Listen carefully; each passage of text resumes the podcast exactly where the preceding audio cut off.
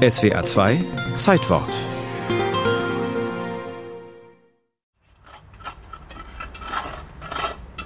Diese Verlegung war etwas illegal, aber anders hätten wir es wahrscheinlich überhaupt nicht durchgesetzt. Und es gab auch etwas Ärger deswegen, aber ich glaube, man hat sich nicht getraut, den einfach wieder rauszureißen.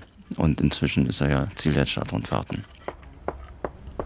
Gunther Demnig trägt seine Markenzeichen. Einen grauen Hut mit breiter Krempe, ein rotes Halstuch, Knieschoner. Beladen ist er mit einem Eimer voll Zement, seinen Werkzeugen und einem neuen blank polierten Stolperstein. Ich weiß nicht mehr, wie ich auf den Titel gekommen bin, aber die schönste Definition hat ein Hauptschüler eigentlich gebracht. Nach einer Verlegung, ein Reporter interviewt ihn und fragt ihn, ja, aber sag mal, das ist doch gefährlich, Stolperstein, da fällt man noch hin.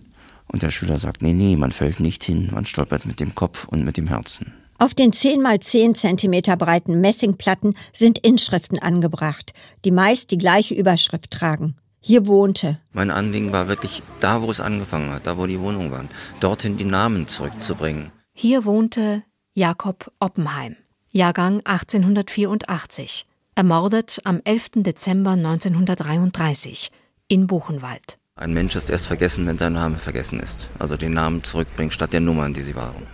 Jakob Oppenheim war einer der erfolgreichsten und angesehensten Kaufleute in Tübingen. Er übernahm 1906 das Damen-, und Aussteuergeschäft Eduard Deckinger, Nachfolger hier in der neuen Straße 16. Früher habe ich die Planung gemacht, die Steine hergestellt und dann bin ich losgefahren zum Verlegen. Und dann kam zum Glück Michael Friedrichs Friedländer in Berlin dazu, ein Bildhauerkollege, Metallfachmann, der macht es viel ordentlicher, als ich das je gemacht habe, das Einschlagen für mich ein ganz wichtiger Aspekt, dass es wirklich Handarbeit ist. Ich habe mal gefragt, warum lasst ihr das nicht in der Fabrik fräsen? Dann sage ich, ja, Auschwitz war Fabrik. Und das wollen wir nicht. Wir wollen wirklich jedem einen individuellen Stein geben. Finanziert werden die 120 Euro pro Stein über Patenschaften.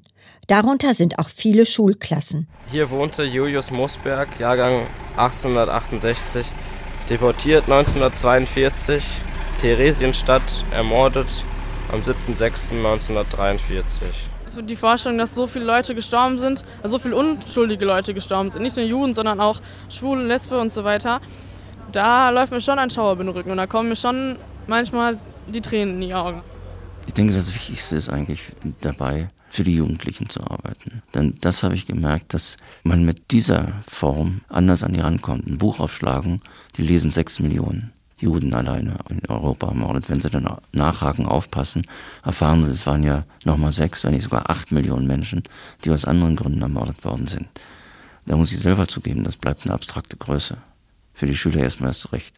Das größte dezentrale Denkmal der Welt erhält viel Unterstützung, aber es gibt auch Kritiker, die mit dieser Form des Gedenkens nichts anfangen können weil es ihrer Meinung nach kein würdiges Gedenken sei, an so einem schmutzigen Ort wie dem Gehweg einen Stolperstein zu verlegen.